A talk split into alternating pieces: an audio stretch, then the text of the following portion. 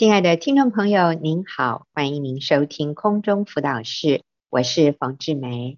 今天我请到齐丽华跟我一起来回答听众朋友的问题，所以我们今天上下这两个部分，我们全都是在回答问题，因为最近问题很多，很踊跃啊。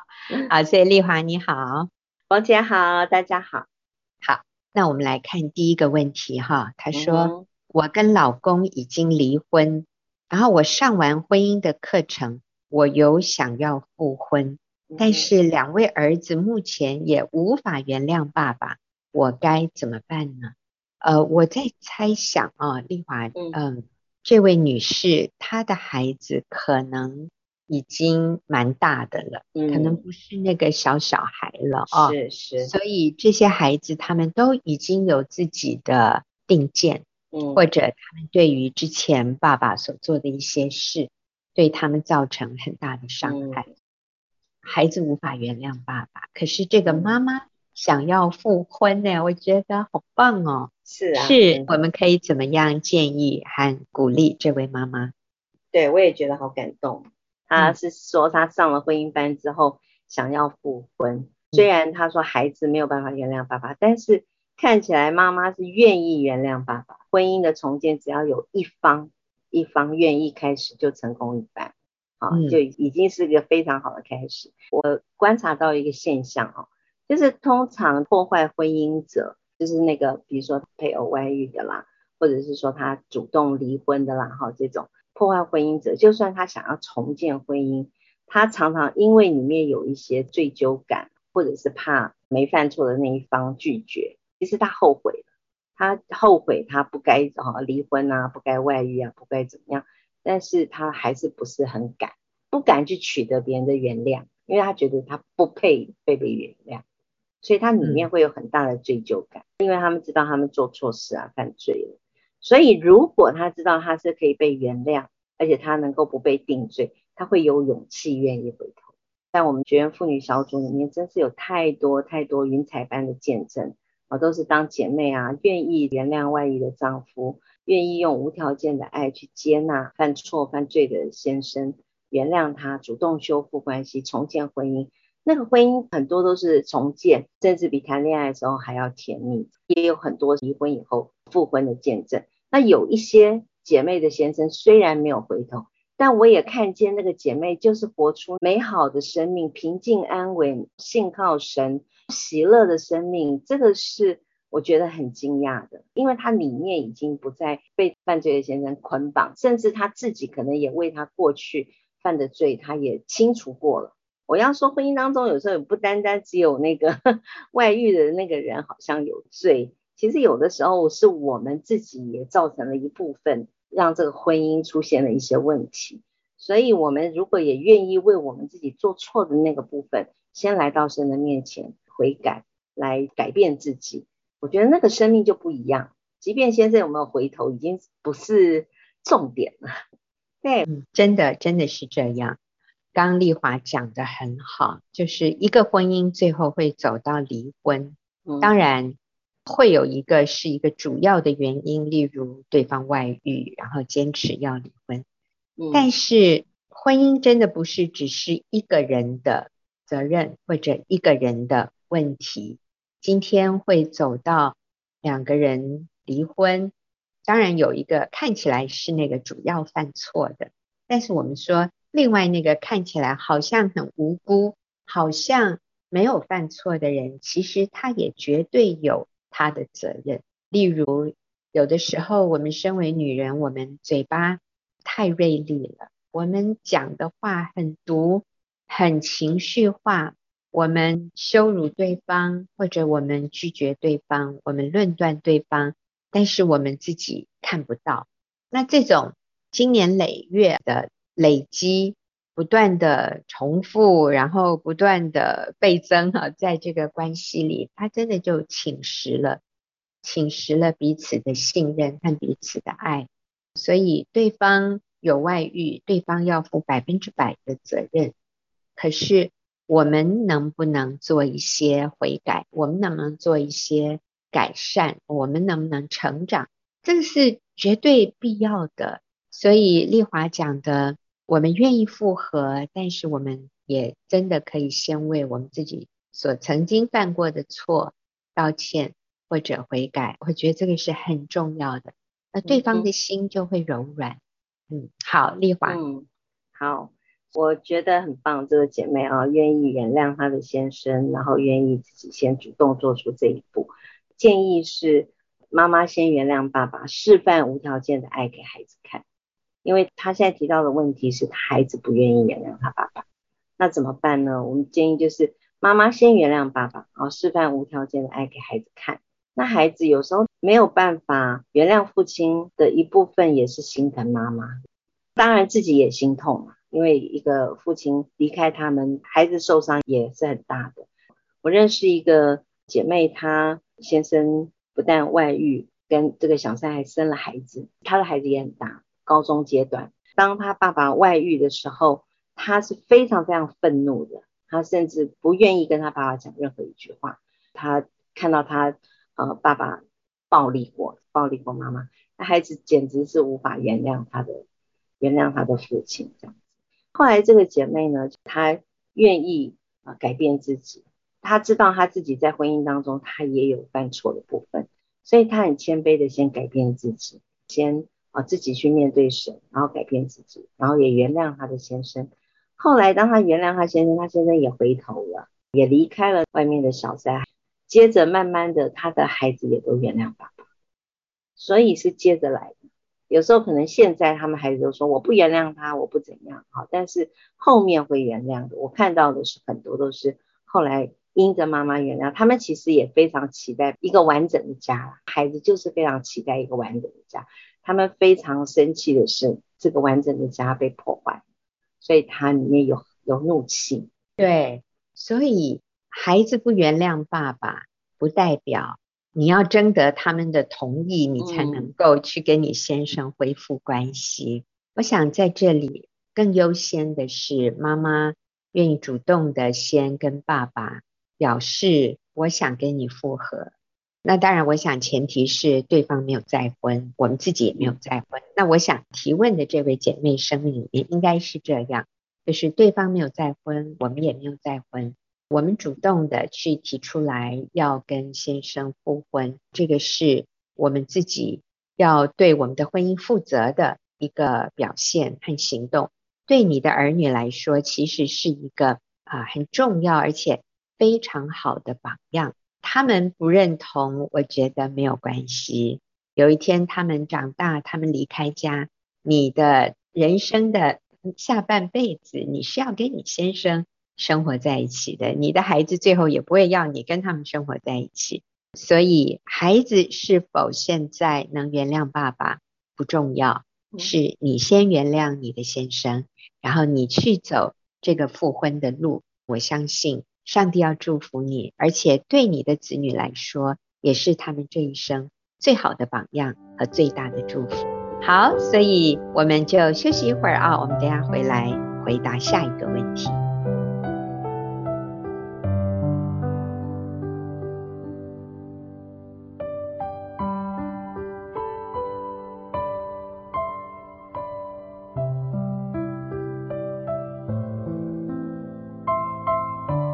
朋友，您现在所收听的是空中辅导室，我是冯志梅。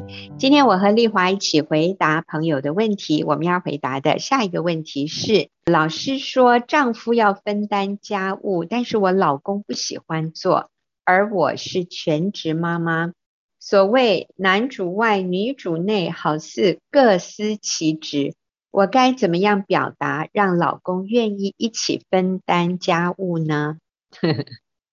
好。啊，丽华，所以这位全职妈妈，嗯，首先我要说你好棒哦，你愿意在家里做全职妈妈，对，而你先生不太愿意分担家务，那你的意思是我要怎么样让他愿意？哇，这个的、嗯、高难度，好，来，我们请丽华回答，因为他的题目的前面是说，老师说丈夫要分担家务，嗯，在婚姻班的课程里听到的，嗯。对，所以她可能上了那一堂给丈夫听的课吧。李老师 都是针对男生在教导，所以他教导的对象是男生。虽然我们在上婚姻班，但是他是教导丈夫要分担家事，是说给丈夫听的。就有时候我们上了丈夫那堂课，上完了以后，我们就发现，嗯，我丈夫都没有按着 李老师教的做，所以我就在想说，嗯，那他应该要按照李老师教的做。所以这个姐妹会提出这个问题：我老公没有按着李老师的做，那我要怎么让他听李老师的话啊？要分担家务这样。所以我们女生在上这种有关丈夫的课、有关父亲的课的时候，老师在上课之前都有提醒我们说，我们要为自己听，不要为别人听。那怎么叫做为自己听呢？意思就是我们上课听到一个原则或是一个真理，那我们要想到的是，我有做到吗？而不是想说我先生没有做到做家务的事情啊，虽然是讲给先生听的，那我要想到的是什么？我有做到成为丈夫的帮助者吗？我先生不愿意做家事，那我依然愿意敬重顺服他，是一家之主嘛。他不喜欢做家事，我也不怪罪他，我可以先接纳他嘛。就是我们要为我们自己听，不是听错。我我觉得有时候我们上课都是这样，听完了以后就发现，哎呀，这个这堂课要是我先生来听多好，这堂课要是谁谁谁来听多好，因为那个老师讲的都是我们心里想的。我们都希望我们的先生就是啊，也爱做家务啊，可以主动帮忙啊。是，所以我在想，如果先生上了我们的婚姻的课程，嗯、他会问什么问题呢？嗯、他会说：“我太太都没有敬重顺服我，哎，请问我要做什么让我太太愿意敬重顺服我呢？”那你想我们会怎么回答他？我们会说：“哦，那。”你有没有爱他、为他舍己呢？你愿不愿意做家事来讨他的欢心呢？嗯、那所以，我们今天反过来哈，就是当我们问这个问题说，我要怎么做让我先生愿意帮忙家务呢？我们要怎么回答你？就是，哎，那你有没有做妻子该做的，去讨他的欢心？甚至我要说，你晚上愿意给他。浪漫的夜晚吗？有的人会说，他都不帮我做家事，我累到半死，晚上怎么可能？好，那你有没有看到？我们就落入了那个五十对五十的计划里面，那个错误的模式里面。所以，我们永远是要当事人要先愿意改变。那你是提问的人，就你先改变喽。你改变，你才可能带动你先生的改变。那姐妹可能就会说，那这样的话我就不能表达了吗？还是可以表达的。所以第二个建议就是，我们还是可以正确的表达请求先生帮助的。老实说，家庭主妇真的也是非常非常辛苦，很累的，有时候真的比上班还要累，做不完的家事，而且好像没有什么休息时间，好像整天都在待命这样。所以我们还是可以表达的啊，比如说我今天做完晚饭很累，吃完饭以后，我希望我的丈夫帮我洗个碗。啊，洗一下碗。那我们也可以说，老公，我今天很累，你可以帮忙洗一下碗吗？我们可以用这种请求的方式，而且让他了解我今天很累。有时候他是没有发觉的，他没有发觉我们很累。其实他也有一种心态是，他下了班他就回家要休息的，他不是回来再接另外一份工作的。所以我们还是可以表达。那有时候丈夫才会惊觉，哦，原来你今天很累，好好好，我愿意帮忙。那我们的语气是好的。那但是通常我们都会有一个不好的语气，因为我们在情绪上，所以有时候我们会不好的语气，反而会说成“老公，你都不洗碗，你想让我一个人累死啊？” 哦，真的，哎，这种话实在是太容易脱口而出了。对呀，对呀，好，就是好像我们就定罪他，他都还没做，他又没说他不做，但是我们就一口气先把他往死里讲，那这样他就不想做了，他就会觉得被定罪啊，他会觉得不开心这样。嗯，还有一种说法就是，你没看到我很忙吗？你难道不觉得你需要帮个忙吗？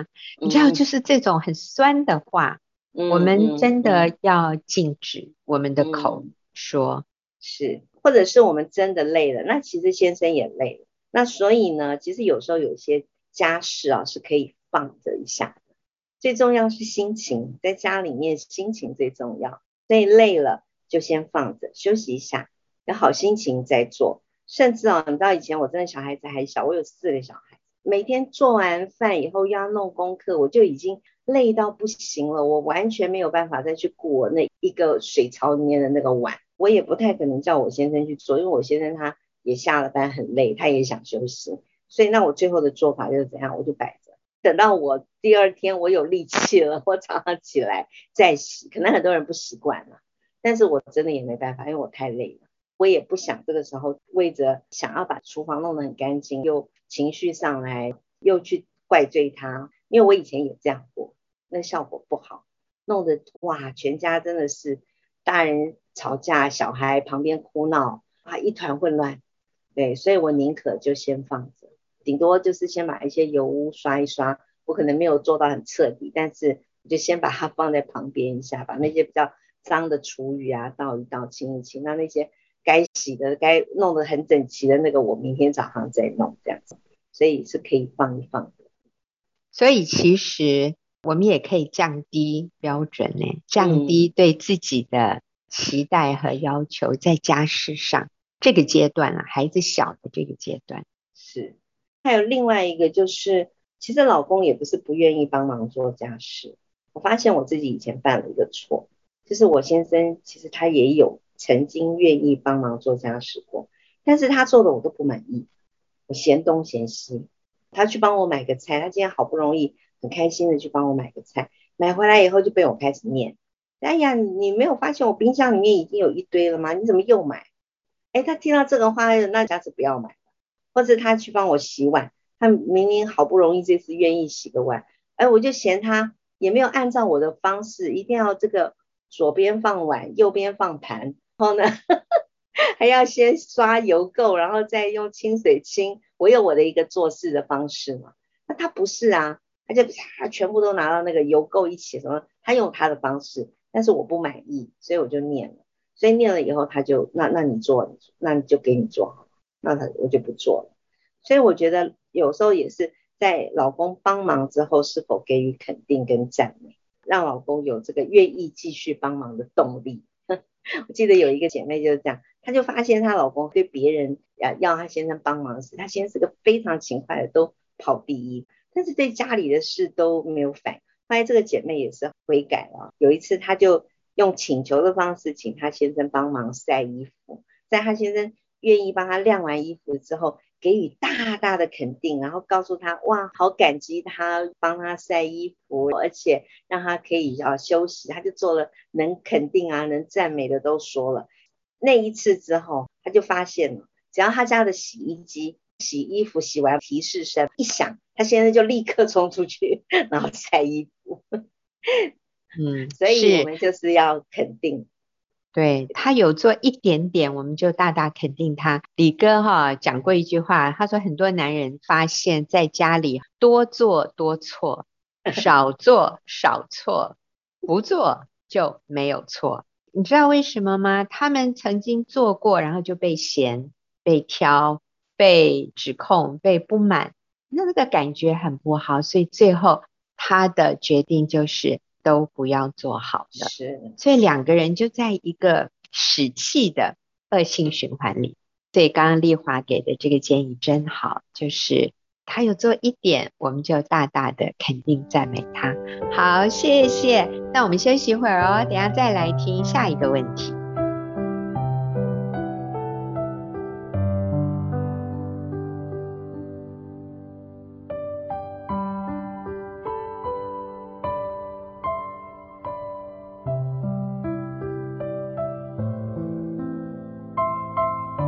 朋友，您现在所收听的是空中辅导室，我是冯志梅。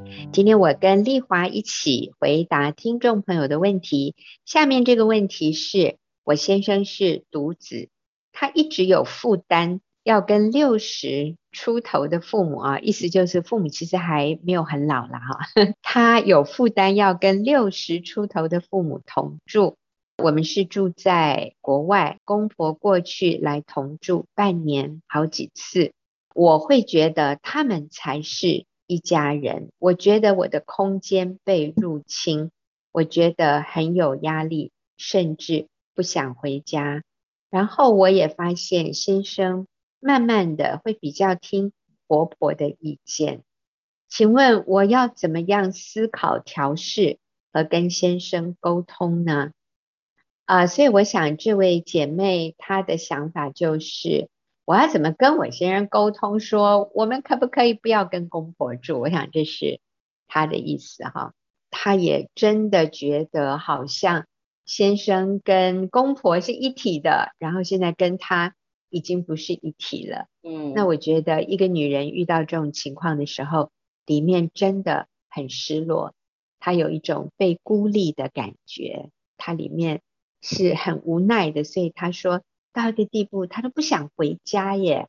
哇，那来丽华姐姐，我们怎么样 帮助他呀？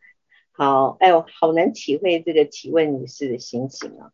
我已经结婚三十二年，哎，我现在跟她公婆年龄差快差不多，六十出头。对，那我记得三十二年前我刚结婚的时候，我先生也是独子，对，然后呢，我先生哈就提议，他说他。没有办法分父母分开住，他要跟父母同住。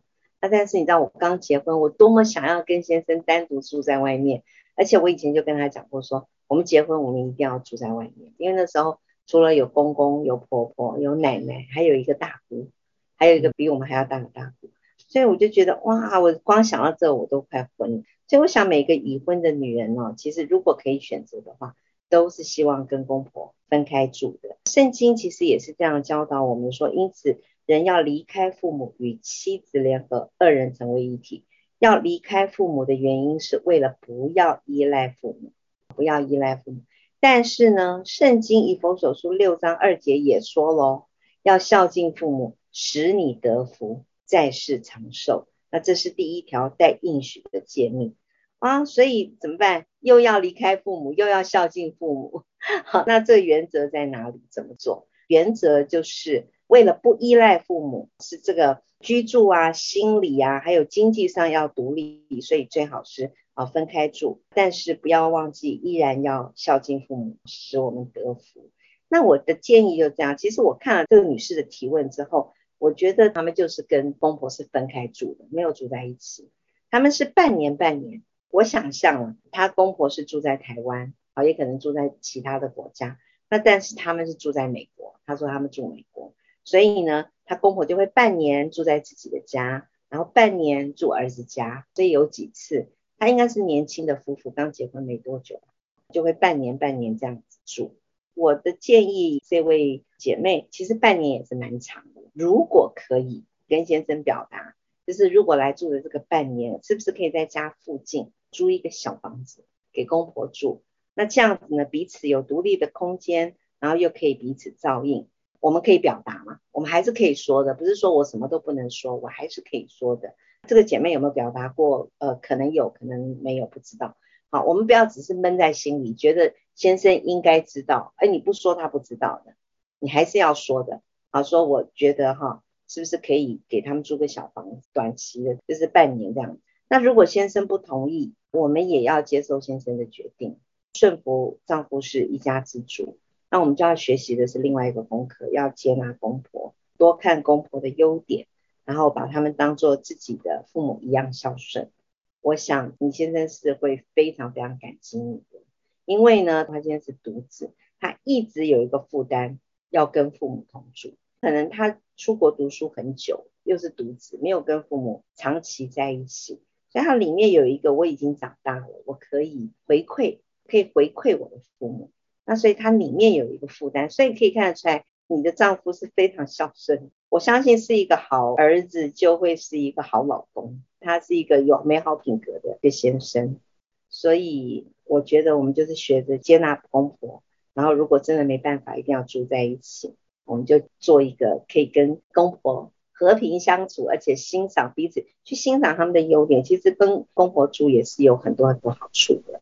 是，其实丽华跟我，我们都认识一位姐妹，她的见证真的好美哦。丽华，你要不要分享一下？啊，是，因为我认识一个姐妹，那个姐妹她现在不是独子，有很多个兄弟姐妹，但是她现在是最小的老幺，所以她的跟父母的关系其实也是特别的好。她先生。那所以他对奉养父母非常有负担，他就是觉得他应该要多一点照顾他的爸爸妈妈，这个姐妹的婆婆婆。身体不是很好。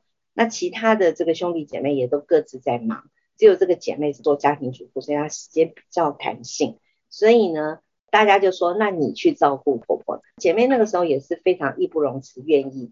我们常常在一起小组的时候，看着她时间一到，她就说，哦，我要去给我婆婆送饭了，啊、我要去给我婆婆做什么了。她就是非常的愿意为婆婆摆上。后来她婆婆过世了，她的公公就独居。先生说想要把她的爸爸接过来一起住，就这个姐妹也是二话不说，就说好，愿意把公公接来。为了要接公公来住，他们原来住的地方不够住，所以他们就附近租了一个大一点的房子，他们搬出去那边就是跟公公一起住，这样他就照顾他的公公，一直到他公公就离世。这个丈夫非常非常感激他的太太，他太太开的是一部好车哎，他太太的车还没有完全完全坏嘞，他太想要感激他的太太，然后回报他，他就又给他买了一部更安全的车给他太太。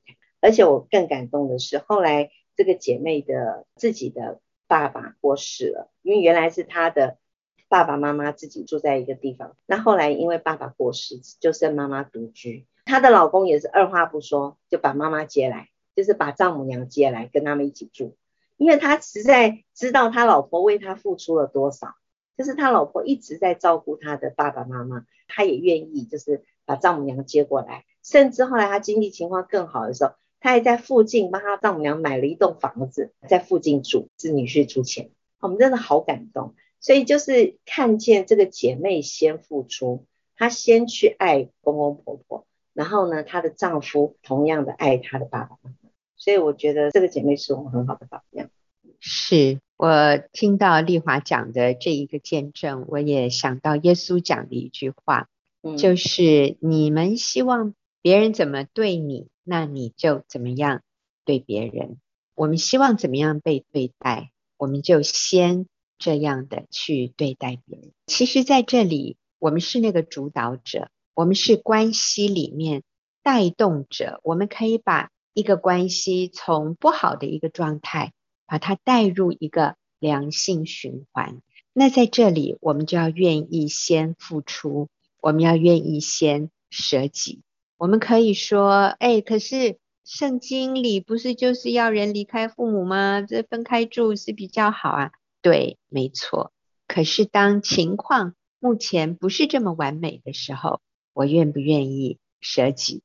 我愿不愿意放下自己，然后去遵行圣经里面一些更一般性的原则？像我刚才说的，你要别人怎么对你，你就怎么样对别人，怎么待别人。这个就不论在任何人际关系里面，都是我们需要优先遵行的。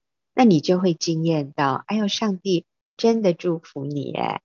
而且最后是先生疼爱你，不是你要求来的，他们为你舍己，甚至你公公婆婆将来都在人面前说我们真幸福，有这一个好媳妇，那个就不是你去争取来的，或者你去硬要求别人要这样对待你，你发现是他们发自内心的感谢你，然后你先生也是。发自内心的愿意在人面前对你更好啊，人前人后都一样，那种满足是真的不是什么哦，我们可以单独住能够带来的一种满足。你就会发现人生有很多的面向，我们在某一个地方愿意舍己，愿意放下自己，上帝会在其他的地方祝福我们，或者还给我们。那那个从上帝而来的祝福，那真的就是无价的。所以，各位姐妹，你辛苦了。但是我相信，你如果现在愿意舍己，为你的公公婆婆，为你的先生多走一里路，我相信上帝也要为你开路。好，那我们休息一会儿，等下再回来最后一个问题。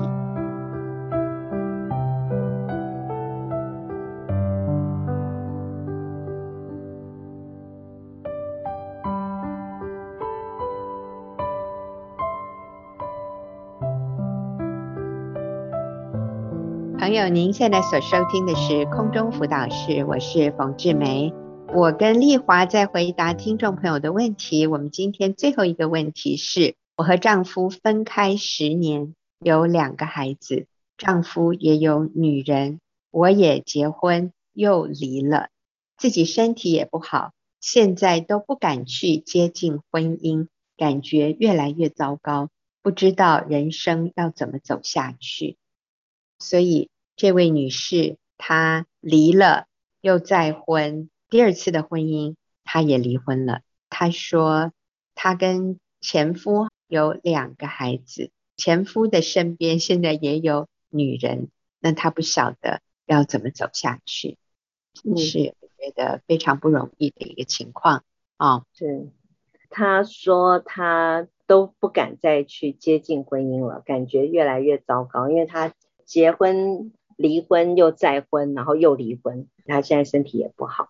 那我想，其实人生啊，幸福的关键不是在婚姻上，而是我们要跟神有美好的关系。那如果以这个提问者他现在的这个状态的话，其实最好他就是要手术安藏。所谓的手术安藏，就是不要再进入第三个婚姻喽。反正他离了婚，这个不好换第二个，第二个不好又再离了，再不好再选第三个啊，那不行。就是要手术安藏，不可以再进入第三个婚姻。或者，如果你真的想要恢复这个婚姻生活的话，那就是跟刚刚离婚的这个上一任、第二任啊，不是第一任，是第二任这个丈夫复婚。如果他们彼此也没有想要再复婚的这个念头的话，那就是手术安藏，你就是安静的跟随神。我发现就是人生当中啊，常常是因为自己坐在自己生命的宝座上，就是。基督在我的生命以外，就是我的生命都是我自己在掌管，所以呢，就会产生各种混乱跟不安。这让我想到一本福音的小册子，叫《四个属灵的定律》。这个里面有一页有一个问题，说你愿意哪一个圆圈代表你现在的生命？有一个圆圈就是自己坐在生命的宝座上，然后呢，人生各项的活动呢就产生了混乱跟不安。我觉得我以前当我没有真实的。生命与耶稣连结的时候，我觉得我也是靠自己，在我的生活当中，什么事情都靠自己，觉得自己好像要掌管我自己的生命，没有去真实的认识耶稣。所以呢，我就觉得我也有经验，跟这个姐妹的那种感觉一样，就是很混乱，各项活动好糟，我觉得好多事情我理不出头绪，然后我不知道怎么样做是最好的。那时候自己在掌管自己生命的时候，我自己。觉得我要有好的工作，虽然我是一个有两个孩子的妈妈，但是我就觉得我应该好像要再去赚钱，赚更多的钱。然后呢，我跟我先生一样都在工作，那为什么我回家还要做家事？他不用做家事，哇，里面有非常非常多的苦读，把夫妻关系也弄得不好，亲子关系也很纠结。然后工作上面也常常因为孩子生病，我需要请假，他不能请假的时候，我又觉得好纠结，哇，弄得一团混乱。我觉得我那时候真的是没有把自己的生命跟耶稣连接，所以直到我读了这本册子《四个属灵的定律》，我不知道这个问问题的人他是不是基督徒啊？这个四个属灵的定律帮助我认识我自己，原来我自己需要把我生命的主权交给耶稣，然后我需要真实的悔改。这个属灵的定律我稍微说明一下，把四个律文跟大家再讲一下好了，你有一个机会可以认识什么叫做。啊，把生命的主权交给耶稣。四个属灵的定律里面，第一律是神爱你，并且为你的生命有一个奇妙的计划。第二律呢是人因有罪而与神隔绝，所以不能知道并经验神的爱和神为他生命的计划，是最让我们跟神隔绝的。这个难题唯一可以解决的答案就是第三律。第三律是耶稣基督是神为人的罪所预备的唯一的救法。那借着他，借着耶稣基督，你可以知道并经验神的爱和神为你生命的计划。进到第四律，第四律就是我们必须亲自接受耶稣基督做救主和生命的主，这样我们才能知道并经验神的爱和神为我们生命的计划。刚刚就提到那两个圆圈，当我们自己没有邀请耶稣进到我的生命来掌管我的生命的时候，我就会是自我管理的生命，人生各项的活动在自我管理之下，就会产生了这些混乱跟不安。我觉得好像我过去的生命没有认识耶稣之前的生命，跟刚刚这个女士提到的那个生命的状态是一样的。那但是有另外一个出路，就是我愿意把我的生命的主权交给耶稣基督，也就是我接受耶稣做我生命的救主，然后呢，我愿意接受。耶稣掌管我的生命的时候，我按着他的计划，按着他给我这个计划去走的时候，我就发现，哎，我人生各项的活动在基督的管理之下，结果就非常的顺利，而且非常的合乎神的计划。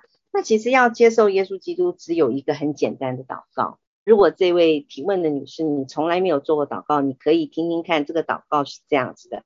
如果听众里面也有人从来不知道，哦，原来做一个祷告就可以打开心门接受耶稣，那你也可以听一下这个祷告内容。这个祷告内容就是神呐，我需要你，我愿意打开心门接受耶稣做我的救主和生命的主。感谢你赦免我的罪，求你管理我的一生，使我成为你所喜悦的人。奉主耶稣的名祷告，阿门。如果你过去从来没有做过这样的祷告，我就邀请你跟我。一起做一个这样打开心门的祷告，邀请耶稣来坐在我生命的宝座上。那如果你过去做过了，其实只要做过一次啊，耶稣就不会离开我们。所以我邀请现在在听众朋友里面，如果你从来还没有做过祷告的，你可以现在跟我一起祷告。我念一句，你跟我念一句。好，那我们一起来祷告。神啊，我需要你，我愿意打开心门。